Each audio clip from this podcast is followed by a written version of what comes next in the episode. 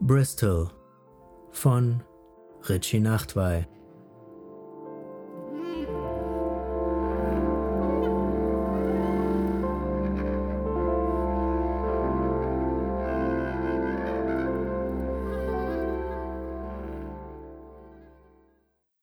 Eine Frau rennt durch das verwaschene Matt des Nachmittags und kreuzt den Victoria Park in schnurgerader Linie.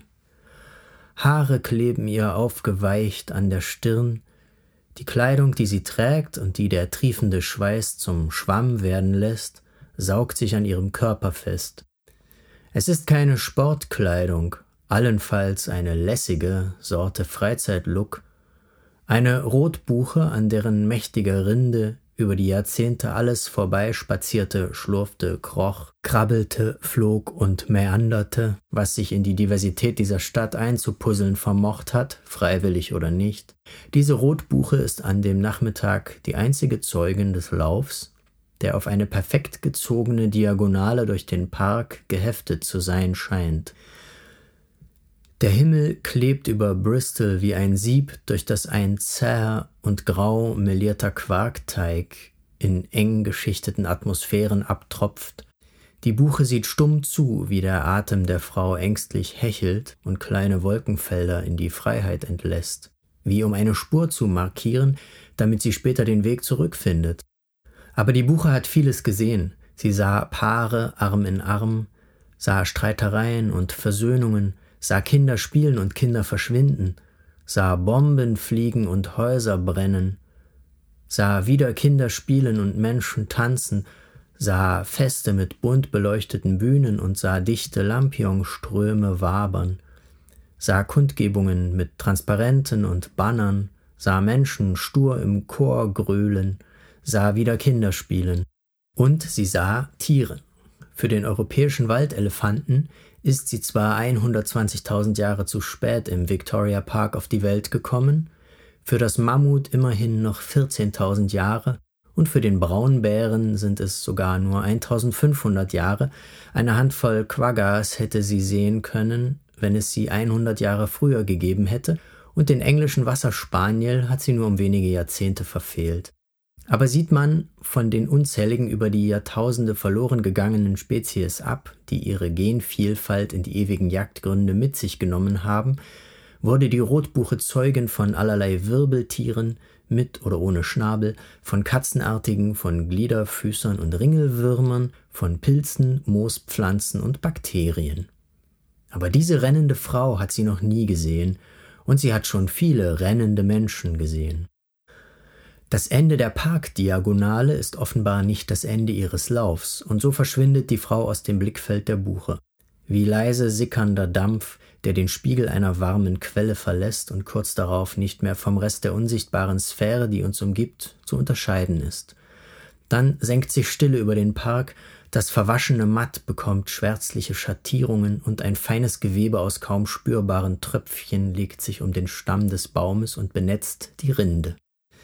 Allmählich wächst sich das Gewebe zum Regen aus, Tropfen prasseln auf die Rotbuche nieder und verwandeln die Wiesen und Wege des Parks zu einem Becken, in dem das Wasser flach zu stehen beginnt. Dann, nach einer Weile, der Abend zeigt sich inzwischen in einem restlosen Schwarz, erscheint die Frau erneut und zwar an dem Ende des Parks, an dem sie ihn zuvor verlassen hat. Sie beginnt die Diagonale zurückzulaufen, wieder in einer Linie, die so perfekt und schnurgerade ist, wie es in keiner Geometrie vorstellbar zu sein scheint. Wäre die Rotbuche imstande, einen Unterschied zu bemerken, wäre es der, dass die Frau jetzt ein Kind in den Armen hat.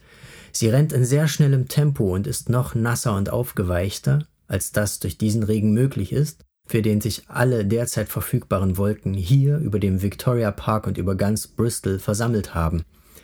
Das Kind in ihren Armen ist klein, noch ein Baby. Es trägt eine rosa Mütze mit einer weißen Bommel. Die Mütze ist so groß, dass sonst nicht viel von dem Kind zu sehen ist. Kurz bevor die Frau den Park verlässt, macht sie kehrt und rennt direkt auf die Buche zu. Sie kommt schnell näher. Allmählich schält sich ein Gesicht mit scharfen Kanten aus der Dunkelheit heraus. Irgendwann verbinden sich ihre Atemwolken mit ersten Ausläufern des tief hängenden Blattwerks, dann steht sie vor dem breiten Stamm des Baumes. Hastig dreht sie ihren Kopf nach allen Richtungen, als müsste sie sich noch einmal ihrer Einsamkeit in diesem Park vergewissern. Dann geht sie vor der Buche auf das Knie und legt das Kind in einen weichen Graben, den zwei Wurzelstränge zwischen sich aufgetan haben. Sie beginnt leise und schnell zu sprechen. Pass auf meine Kleine auf, du alter Baum, du trägst jetzt die Verantwortung für meinen teuersten Schatz. Dann weint sie heftig, aber fast lautlos. Es schüttelt sie vor und zurück und sie ringt nach Luft. Dann streichelt sie dem Kind ein letztes Mal über die Wange und erhebt sich. Sie schaut auf die gefurchte Rinde.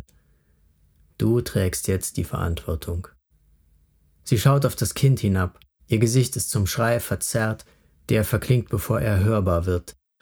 Dann dreht sie sich um und rennt zurück zu dem Ende des Parks, von dem aus sie vor wenigen Minuten die Diagonale zur Rotbuche eingeschlagen hat. Kurz darauf ist sie weg.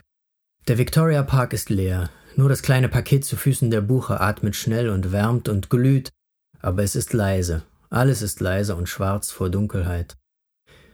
Nach vielen endlosen Minuten im kosmischen Nachtsumpf glimmen am nächstgelegenen Parkeingang zwei Taschenlampen auf.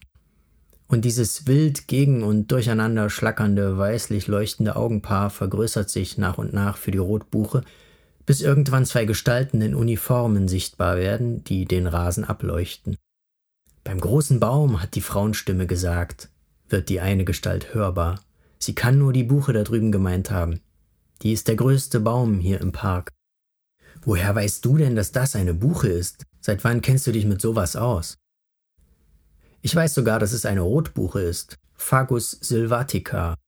Ich habe tatsächlich Botanik studiert, bevor ich zur Polizei gegangen bin, wo man inzwischen ja auch als Frau eine echte Chance kriegt. Hey, warte, halt sie mal da drüben. Sie leuchtet auf einen hellen Punkt in Bodennähe. Da liegt doch was. Da ist wirklich die Rotbuche und hey, da ist das Baby. Wir haben sie gefunden. Schnell, leuchte mir mal. Sie spurtet zu dem kleinen Paket, das zwischen den Wurzeln liegt. Der andere stolpert mit seiner auf und ab tanzenden Taschenlampe hinterher. Dann nimmt sie das Kind vorsichtig auf den Arm und flüstert dem anderen entgegen. Leise, sie schläft. Sie blickt sanft und sorgenvoll auf das kleine Wesen mit der Bommelmütze. Der andere sagt vorsichtig hauchend, Ach du lieber Himmel, wieso legt sie denn ihr Baby an diesem verregneten Abend im Victoria Park ab und lässt es hier alleine zurück? Was weiß ich, los, die Kleine muss ins Warme und dann müssen wir jemanden kommen lassen, der oder die checkt, ob sie gesund ist und ob ihr eventuell etwas angetan wurde. Dann traben die beiden davon. Die Lichter ihrer Taschenlampen werden schwächer und sind irgendwann ganz aus dem Sichtfeld der Rotbuche verschwunden. Niemand rennt in dieser Nacht mehr durch das verwaschene Dunkel und kreuzt den Victoria Park in schnurgerader Diagonale. Keine Haare kleben an keiner aufgeweichten Stirn. Die Rotbuche hat vieles gesehen. Sie sah Paare Arm in Arm, sah Streitereien und Versöhnungen, sah Kinder spielen und Kinder verschwinden, sah Bomben fliegen und Häuser brennen, sah wieder Kinder spielen und Menschen tanzen, sah Feste mit bunt beleuchteten Bühnen und sah dichte Lampionsströme wabern, sah Kundgebungen mit Transparenten und Bannern, sah Menschen stur im Chor grölen, sah wieder Kinder spielen. Sie sah Tiere, und sah an ihrer mächtigen Rinde in Jahrzehnten unzähliges vorbeispazieren, schlurfen, kriechen, krabbeln, fliegen und meandern. Sie wird noch oft Zeugin von allerlei Wirbeltieren sein, mit oder ohne Schnabel, von Katzenartigen, von Gliederfüßern und Ringelwürmern, von Pilzen, Moospflanzen und Bakterien, aber niemals mehr von dieser rennenden Frau und dem Kind in ihren Armen.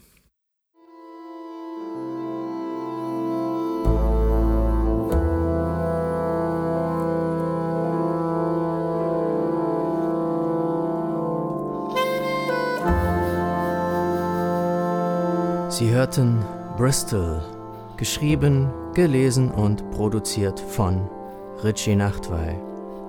Musik Pin Addicts.